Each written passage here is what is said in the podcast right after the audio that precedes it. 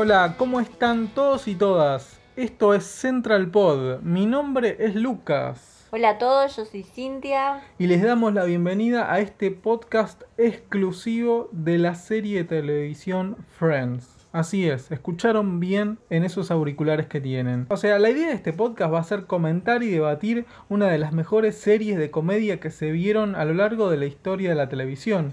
No todas las series duran 10 años y tienen la misma calidad en cada una de sus temporadas. Fue un éxito en todas partes del mundo y no hay país donde no se haya visto esta serie. Obvio que tiene cosas buenas y sus cosas malas, pero no hace menos eh, a la serie, no hace que la vemos menos tampoco, ¿no? Así que si hacemos alguna crítica va a ser con buena onda, ¿sí? No, no se ofendan, esto es eh, con amor y, y, también reírse un poco de, qué sé yo, algún que otro error de continuidad que para nosotros nos parece un poco gracioso. Sí, nos gusta encontrar esos, esos pequeños de, detalles de edición que, que son, son, graciosos. Y, hacen a la serie. Uh -huh. Creo que Friends no sería Friends sin esas pequeñas eh, cosas. Así que bueno, va a ser todo con buena onda. Bueno, vamos a debatir seriamente el tema del break, entre muchas otras cosas. Sí, ya, ya, ya pinta pelea, me parece. Pero bueno, todo a su debido tiempo. Antes de empezar con el primer capítulo, vale la pena recordar, me parece, cómo se llegó a la, a la serie, ¿no? Cómo Friends llegó a ser Friends. Los creadores de la serie son Marta Kaufman y David Crane, como muchos saben, quienes aparecieron como actores a lo largo de la serie, haciendo pequeños cameos, pero bueno, ya llegaremos a eso también. Marta venía de escribir y producir varias comedias y en formato de películas también, al igual que Crane. Los dos productores coincidieron en una serie de los 90 llamada Dream On y en otra llamada Sunday Dinner. Obviamente estas series pasaron desapercibidas por la audiencia de los Estados Unidos y ninguna llegó a explotar y realmente fueron canceladas. Entonces se juntaron y crearon un nuevo proyecto. Lo bueno de esto es que no dejaron de rendirse ¿no? en ningún momento, porque pese a los fracasos que tuvieron, siguieron intentando, siguieron intentando, y bueno, tuvieron la suerte de pegarla como uh -huh. la pegaron. Así que si estás escuchando el otro lado, es, no te desanimes si tus cosas te salen mal. Seguí intentando que algún día vas a crear una super serie, capaz. Andas a ver. Encontraron un hogar para su nuevo proyecto, ¿sí? Esta serie basada en la vida cotidiana de un grupo de amigos de la ciudad de Nueva York. Las audiciones o castings fueron en Nueva York y Los Ángeles. Pequeño dato que no muchos conocían. El director del casting seleccionó a mil actores, de los cuales nada más 75 recibieron un callback o una lo volvieron a llamar, ¿no? Y esos 75 volvieron a leer los guiones en frente de Crane, Kaufman y Bright y los que sobrevivieron después de eso leyeron los guiones frente a los directivos del canal y bueno, y ahí fue como la gran hacha, ¿no? Lo fueron hachando poco a poco hasta que quedaron los originales que conocemos todos. Uh -huh. Bueno, los creadores de la serie ya habían trabajado con David Schwimmer en Crossing the Bridge, una película de 1992 que cuenta las aventuras de tres amigos adolescentes. Entonces ya sabemos hasta ahora que David Schwimmer fue el primer seleccionado ya habían escrito el rol de Ross con él en mente, ¿no? Oh, Así que los demás fueron incorporándose a poco.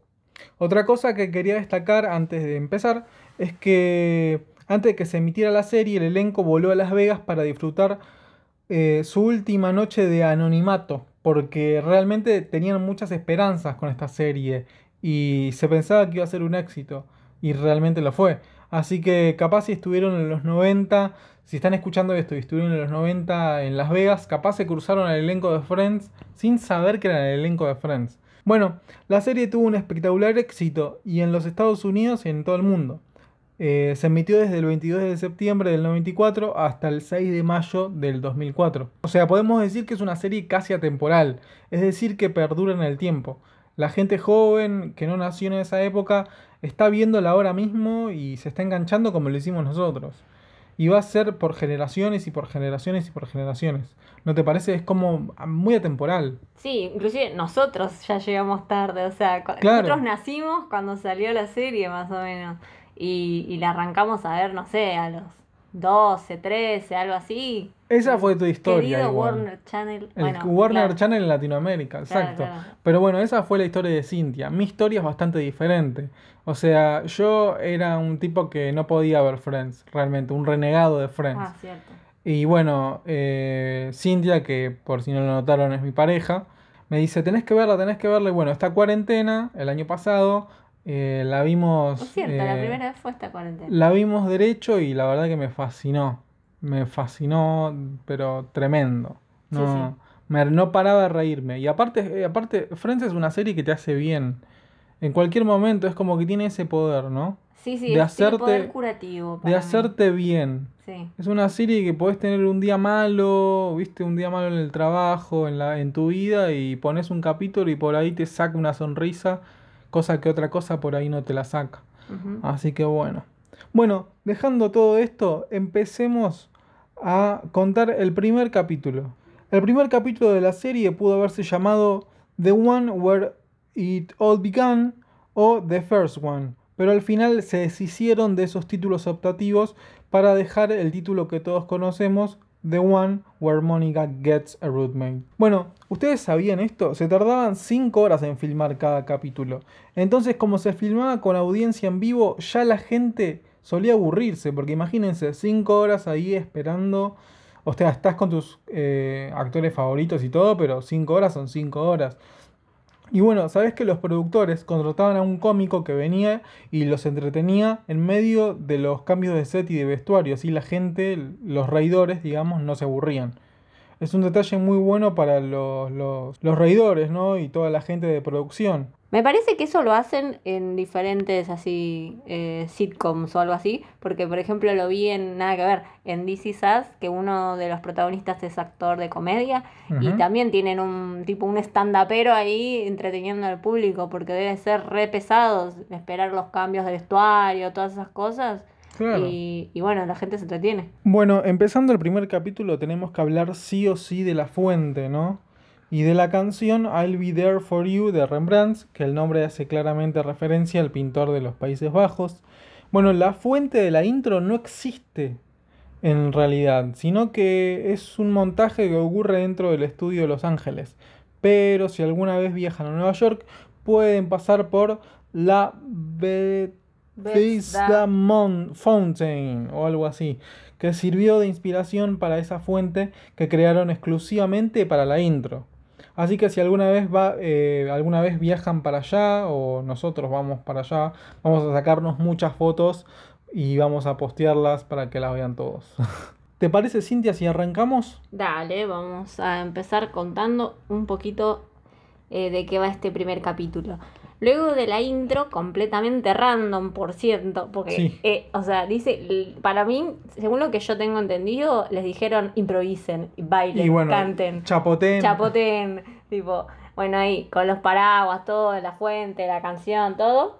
Después de toda la intro nos muestran que eh, nos llevan a Central Perk, que es una cafetería, y vemos un grupo de jóvenes de veintipico sentados charlando, dos varones y dos mujeres, están hablando de una cita que tendrá una de las chicas, Mónica, Mm. esa noche va a tener una cita, parece que la estuvo esperando por un tiempo. Mónica es el pegamento que une al grupo, creo que es la más importante de todos por eso, ¿no? Acá detalle especial, o sea, un paréntesis. Sí. Eh, después de esto hay un corte y Chandler está contando un sueño vergonzoso que tuvo y ahí ya empezamos a darnos cuenta que va a ser el centro de las risas, ¿no? Va a ser el chistoso del grupo, va a ser centro de burlas, todas esas cosas. Claro, ya te va tirando en el, el primer capítulo, vamos conociendo las características de una sitcom de los años 90, digamos. Ya, ya conocíamos un par de sitcoms y que eh, las sitcoms tienen los personajes bien definidos. Y esta no es la excepción tampoco. Bueno, ahí hay un corte y lo vemos entrar a Ross, el hermano mayor de Mónica, que está todo deprimido porque se está divorciando y para colmo, para hacerlo sufrir más, se, se está divorciando de una lesbiana. O sea, se dio cuenta que su mujer es lesbiana cuando le dijo me quiero separar porque me gustan las mujeres. O sea, eh, cosa que le echan en cara a lo largo de la serie, ¿no? Y ahí vemos eh, a Phoebe siendo ella puramente hippie, ¿no? Su personalidad sale al, ai- aire eh, limpiándole el aura a Ross, que debe tener una energía de mierda, ¿no? Entonces es como hace como que le limpia el aura, ¿no? Como que tiene algo flotando alrededor y le quita la mala onda. Nos damos cuenta de que hay algo especial en Phoebe, ¿no? Ahí arranca. Claro. Eh, bueno, Ross sigue hablando de que él ama estar casado y que la está pasando mal. Y caída del cielo, entonces entra Rachel, vestida de novia.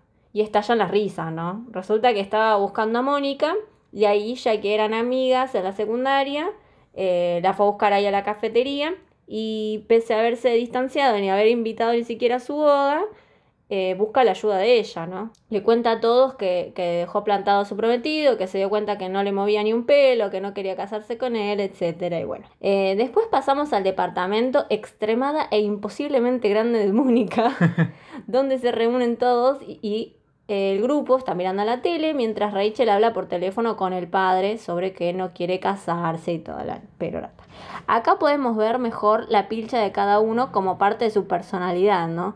No sé, Phoebe tiene algo como, como roído, medio, medio roñosa, no sé, eh, todo largo, súper hippie, te das cuenta. Eh, está Joey con la campera de cuero, qué sé yo, el pelito todo. Bien, re... es re nene malo en Sí, esta... re nene malo Sí. en ese capítulo. Motoquero. Claro. Y bueno, eh, debo acotar acá que detesto el pelo y el vestuario de Mónica. ¿Por qué hicieron eso? Ah. La destruyeron. Para mí que como que la querían diferenciar eh, de, de Rachel completamente. Para mí, eh, Courtney Cox es preciosa. Tranquilamente puede ser más linda que Jennifer. Para él no, ¿no? Pero bueno. Eh, eh, entonces, para mí la quisieron afear un toquecito porque Rachel tenía que ser la más linda, se suponía. Debería ser la estrella, claro. Claro. Eh, y bueno, entonces Rachel termina la conversación con su padre diciendo que se va a quedar con Mónica y que no necesita la plata del padre, aunque enseguida se arrepiente, ¿no? Pues es una nena de papá, pobrecita. Una niña mimada. Claro. Mónica y Phoebe la intentan calmar y Phoebe cantando My Favorite Things de la novicia rebelde es un talle excelente que me encanta, siempre me hace reír. Y yo intentando chamullársela a, a Rachel no puede faltar, ¿no? Ahí se presenta y ya le dice, puedes venir a casa cuando quieras, si te sentís solita. How you doing? Claro. Eh, enseguida tocan el timbre y es la cita de Mónica. Al parecer es un flaco que labura con ella y que ella quería que le invitara a salir hace mucho tiempo y todos están re entusiasmados por ella. Y mientras se prepara Mónica y Paul su cita la espera, Ross intenta distraer a Rachel, que estaba triste, diciéndole que venga a ayudarlo a mudarse y ella se niega porque está cansada. En esa eh, los varones invitan a Phoebe, pero ella dice con toda su sinceridad, ojalá pudiera, pero no quiero. La bancamos mucho por ello. Muy honesta. Sí. Fuertemente honesta. Y a continuación tenemos a los varones en el depto de Ross instalando las cosas. Y él que está todo nostálgico, que extraña a su mujer, qué sé yo. Mónica está en su cita y eh, la charla es sobre la ex de Paul y cómo terminaron las cosas con él. Con él y la ex. Bueno, para estar atentos y atentas, cuando... Esto es un error de continuidad. Cuando Paul pasa a buscar a Mónica por el departamento, si estamos atentos podemos ver a lo lejos que la puerta del cuarto de Mónica se cierra y se abre misteriosamente. Ah, Mm. también hay un momento en el que está Phoebe masticándose el pelo o algo, no sé. Ah, no, algo, no, nada que ver, eso es otra cosa, otro capítulo. No, se está sacando eh, unas pestañas eh, y dice, uy, son muchas, muchas, no sé, son cuatro pestañas, esto no puede ser bueno. Y ahí lo vemos enseguida a Paul, que la- como que la está mirando, que está hablando, pero está atrás de Paul la misma Phoebe tomando algo, o sea, malísimo. Teletransportación. Sí, Amigos No y X-Men. claro. Bueno, entonces, nos quedamos en dónde? la En la salida de, de Paul y, y Mónica. Paul le empieza a contar cómo es que se dio cuenta que su esposa lo engañaba. Resulta que le empezó a parecer sospechoso cuando iba cuatro o cinco veces al dentista a la semana. Así que sí, pobrecito Paul. Y bueno, dice que lo ayudó a superar todo ese mal romper un reloj de la ex mujer. Supongo que can- canalizará toda la furia ahí, ¿no? Sí, pero no sé, no le encuentro ni simbolismo ni explicación. O sea, No, yo rompería yo. algo más grave. ¿Qué tiene de importante? Y por ahí es un reloj eh, qué sé re yo, caro. Le prendería Mu- fuego los zapatos, las carteras. A la mierda. ¿Con quién me casé? Eh, Si querés ponerle algo de dramatismo, digo, pero un reloj es como. bueno, no sé, qué sé yo, pero por ahí al tipo le sirvió, ¿viste? Entonces, supuestamente debe ser un objeto de valor para ella, entonces Bueno, sí, eso sí. encontró consuelo en eso, no sé. Pero bueno, Paul busca la manera de revelarle a Mónica, de- o sea, un secreto que tenía bien guardado, que desde su divorcio hace dos años no tuvo ninguna relación sexual. Porque, bueno, no sé, anda a saber por qué. Le da, le da vergüenza capaz comunicárselo, porque me parece que no es la primera vez que salen, es la segunda vez, tercera vez que salen con Mónica. No, no, es la primera cita. ¿Es la primera vez? Sí. Ah, bueno, entonces vi otra serie. Es la primera cita y él le dice, ay, tengo algo que contarte, pero es algo para una quinta cita. Y ella le dice, ay, vamos a tener una quinta cita. Claro, bueno, entonces Ella queda Mónica se ilusiona, claro. bueno, entonces, claro, por eso me confundí. Entonces, él le revela eso que hace dos años que no, Tenía sexo. no tenía sexo y bueno, Mónica sin querer le escupe el saque que estaba tomando. Fue una situación media graciosa. Entonces ahí Mónica le dice, bueno, me alegro que le hayas roto el reloj. Después, bueno, vemos a Rachel eh, en otra escena disculpándose con Barry por teléfono. Le trata de explicar que no lo abandonó por algo que tenga que ver con él, sino porque es algo que tiene que ver más con ella. Con lo que ella está buscando, sería. Y bueno, todo este tiempo pensamos que está hablando con Barry, pero no, le está dejando un mensaje en la contestadora. O sea que se hizo todo un descargo en el contestador. ¿no? Como para que el tipo Barry, después de ser dejado en el altar, ponga su máquina de mensajes y descubra más o menos todo una, Una po- confesión. una confesión, sí, tal cual, de Rachel. Bueno, volviendo al depto de Ross, vemos que los chicos ya un poco más relajados están charlando. Va, Ross está haciendo un monólogo en realidad. Se, pre- se pregunta en realidad qué pasa si hay solo una mujer para cada hombre y que si su tren de ser feliz ya pasó. Y Joy salta a la conversación diciendo que no es así y que lo mejor que le pudo pasar es estar soltero. Bueno, usa una analogía para explicar esto, la analogía del helado, que es bastante graciosa. Ujú. Si cada uno tuviese una mujer o un hombre para toda la vida, deberíamos tomar, lo sería lo mismo que tomar un, un mismo Gusto de gusto de helado siempre, claro. Entonces, Joey lo que dice es que hay varios gustos de helado que- para que él pueda elegir y que, bueno, depende de él agarrar la cuchara y elegir, ¿no? Bueno, Ross eso lo tranquiliza un poco. Esto que dijo su amigo lo, lo tranquiliza bastante. Entonces dice, no sé si tengo hambre o estoy un poco horny. A lo que Chandler le dice, entonces al- por las dudas alejate de mi freezer, ¿viste? Entonces, bueno, Ross le está dando vueltas al dicho de Joy y de agarrar la cuchara para tomar helado, lo piensa, lo piensa y bueno, ¿saben hace cuánto que no agarra la cuchara? Dice, las palabras Billy Don't Be a Hero significa algo para ustedes. Ross hace la referencia a la canción de la banda Paper Lace llamada, como dice la canción, Billy Don't Be a Hero del año 1974. Es decir, que no estaría teniendo mucho sexo hace bastante tiempo. O sea que estaría sufriendo lo mismo que Paul. Entonces Ross, mirando por la ventana con una musiquita bien noventas, se pregunta si pudiera invitar a salir a alguien, ¿a quién podría ser? Y viste, mira por la ventana y del otro lado de Nueva York, ¿quién está mirando a la ventana? Rachel está mirando a la ventana. Entonces, con la misma musiquita nos dan a entender los productores muy sutilmente, pero muy sutil, de que puede llegar a haber algo entre estos dos personajes. Al otro día de la mañana, Rachel está feliz por haber hecho café por primera vez. Ay, sí. Sí, Pobres. y se los debe probar a Chandler y Joy. Como es horrible, lo vuelcan en una planta que está sobre la mesa. Y detalle curioso, al final del capítulo podemos ver que esta planta se murió Ah, mira. por todo ese café maldito. No lo había notado.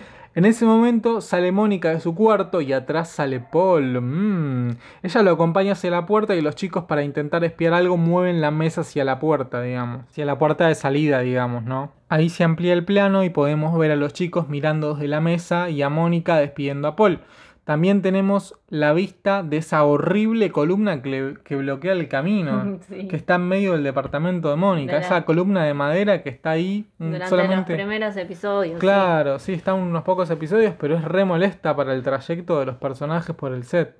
Menos mal que la sacaron. No hay lugar menos indicado como ese para poner algo que Sí, bloquee la está vista. todo el tiempo en esa parte.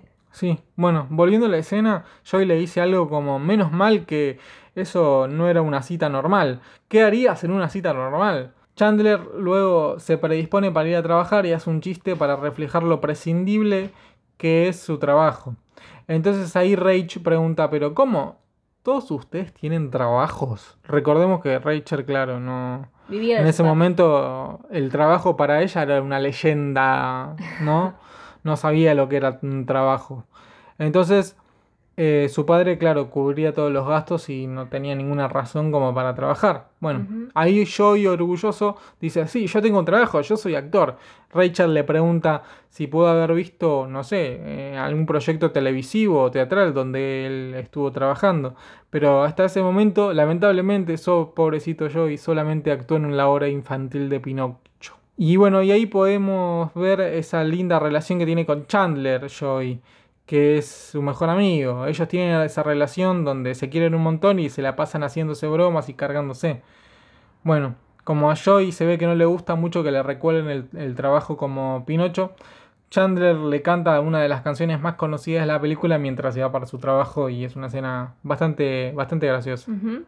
Bueno, cuando los chicos se van de la cena, eh, Rachel y Mónica se ponen a hablar. Mónica está muy feliz por la cita que tuvo y compara su relación con Paul con la de Rachel y un tal Tony de Marco.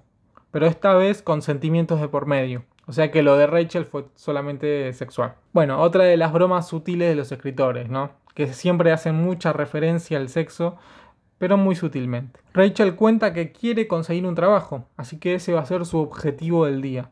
Ahora pasamos al restaurante Donde trabaja Mónica. claro, que se llama Rididium o algo así, donde trabaja Mónica y bueno, ahí se encuentra con su compañera Franny, que le comenta que tuvo sexo con Paul y resulta que Franny, lamentablemente para Mónica, también tuvo sexo con Paul y no solo eso, sino que le hizo el mismo cuento que a Mónica, le dijo, hace dos años que no tengo sexo porque me separé y bla bla bla bla, un cara rota el chabón.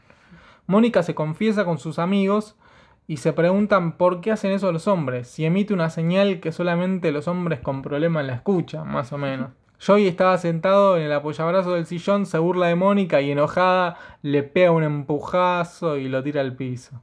Bueno, después llega Rachel y les cuenta a los chicos que tuve 12 entrevistas de trabajo. 12. Se rieron lamentablemente en todas ellas, ¿no? Porque no, no sabía hacer nada. Pero bueno, sin embargo está feliz porque encontró una oferta de botas, ojo, ¿eh? Pero entonces no necesita trabajar según ella, solo necesita sus botas. Pero el tema es cómo pagó esas botas. Las pagó con la tarjeta de crédito, que a su vez esa tarjeta de crédito las paga su papá. O sea que no logró independizarse in- económicamente todavía. Y para lograrlo sus amigos le hacen una especie de intervención en la que le hacen cortar todas las tarjetas de crédito y de débito. Ella no quiere bajo ningún concepto, pero cede al final. Y cuando lo hace por fin, Mónica dice una de las frases más memorables de la serie. Bienvenida al mundo real, es horrible, te encantará. Durante esa escena sabemos eh, un poco del pasado de Phoebe y cómo llegó a la ciudad de Nueva York. Un pequeño dato, ¿no? Ella llegó a los... Para, porque se ríe. En realidad es algo muy copado porque eh, está toda lamentándose Rachel, no sé, de que va a tener que ser. Eh, Empezar de cero. Claro, qué sé no yo. conocer a nadie. Claro, y- y ahí Phoebe le dice, ay, sí, como a mí, cuando yo tenía 14 años, mi mamá se había suicidado, mi padrastro estaba en la cárcel, y todos lo miran como diciendo re trágico lo de ella, y esta Claro. se está quejando por esta estupidez. Bueno, y encima después de eso, eh, cuando llegó a Nueva York, empezó a vivir con un hombre albino que le daba parabrisas y luego el tipo ese se suicidó también y luego descubrió la aromaterapia, que no sabemos muy bien a qué viene eso, pero lo dijo. Y supongo que le habrá ayudado a superar lo vivido, no sé, pero tienen esas cosas random, Phoebe. Bueno, en otra escena vemos a Mónica, Ross y Rachel mirando la TV y bueno, Rachel descubre en el piso el reloj que había olvidado Paul la noche que se quedó en lo de Mónica. Y tal como Paul cuenta en su relato, Mónica lo rompe para descargar su hidra. Ella se va a acostar dejando en el comedor solos a Ross y a Rachel, y justo los dos van a agarrar la última galletita que, que- que queda en el plato. O sea, más comedia romántica no existe. Deciden compartirla y de la nada Ross le confiesa que en su época de secundaria estaba perdidamente enamorado de ella. Muy arriesgado, creo que debo decir. Como no te veo hace como 10 años y de la nada te digo, No, yo creo que te amé en la secundaria. Está No, bien, no sé. bien. Rachel eh, lo sabía inesperadamente y ni se pestanea. Ross aprovecha y siendo bastante respetuoso le pregunta que si estaría bien invitarla a salir más adelante. Ella dice que sí, también sin pestañear. Rachel se va a dormir con una sonrisa y Ross se va hacia la puerta con una sonrisa aún más grande. Bueno, justo cuando se estaba yendo, justo Mónica sale de su habitación y ve a su hermano contento. Entonces no puede evitar preguntarle, ¿qué pasa? ¿Todo bien? Y Ross le contesta que agarró una cuchara, haciendo referencia a la conversación que tuvo con Joy, pero no con ella. O sea, ¿qué habrá pensado Mónica? ¿De qué habla este tipo? ¿Por qué me agarra las cucharas? Se me está robando los elementos de cocina. ¿Qué está pasando? Y ahí finaliza el capítulo. Después vemos la escena de los créditos con un gag diferente en cada capítulo, ¿no? Bueno, en este capítulo, en el gag de la cafetería, están los chicos hablando y Phoebe interpreta lo que dicen los chicos pero cantando, o sea, como que le está haciendo burla, pero al parecer es algo involuntario. ¿Sí? Bueno, luego vemos a Rachel que consiguió trabajo como barista en la cafetería Central Perk y como ella solo sirve el café pero no lo prepara, los chicos deciden tomarlo, o sea que están a salvo de cualquier cosa que pueda llegarles a pasar. Así que bueno, también Chandler eh, cuenta su sueño de la noche anterior. Bueno, y ahora con esto concluimos el primer episodio de Friends. ¿Vos la pasaste bien, Cintia? Esperemos que... Estuvo bueno rememorar el primer capítulo, sí. Ya que Netflix nos sacó, nos arrancó Nos Friends, arrancó. porque sacar es, una, es un verbo que es tranquilo, Es pero ligero. arrancó es la palabra. Nos arrancó Friends de... Nuestra cotidianidad, de Exacto. nuestra libertad de ver el capítulo que se nos cante cuando queramos, mientras eh, trabajamos, mientras cocinamos o mientras nos sentamos a almorzar. Claro, entonces queríamos hacer como una especie de homenaje a esta serie y rememorar los mejores momentos, ¿no? Esto fue Central Pod, el capítulo 1, seguiremos con el capítulo 2 eh, la semana que viene, así que por favor pongan me gusta, pongan seguir en la plataforma que estén escuchando. Eh, estamos en Instagram en arroba centralpod1 y estamos en Facebook en eh, centralpod. Queremos invitarlos también a que en estas redes sociales eh, nos comenten si tienen algún dato curioso, algo que les gustaría comentar sobre el capítulo, nos dejen en los comentarios y eh, así lo compartimos para la próxima. Así que eh, mi nombre es Lucas Yo soy Cintia. y nos escuchamos la próxima. Muchísimas gracias por escuchar y nos vemos. Adiós.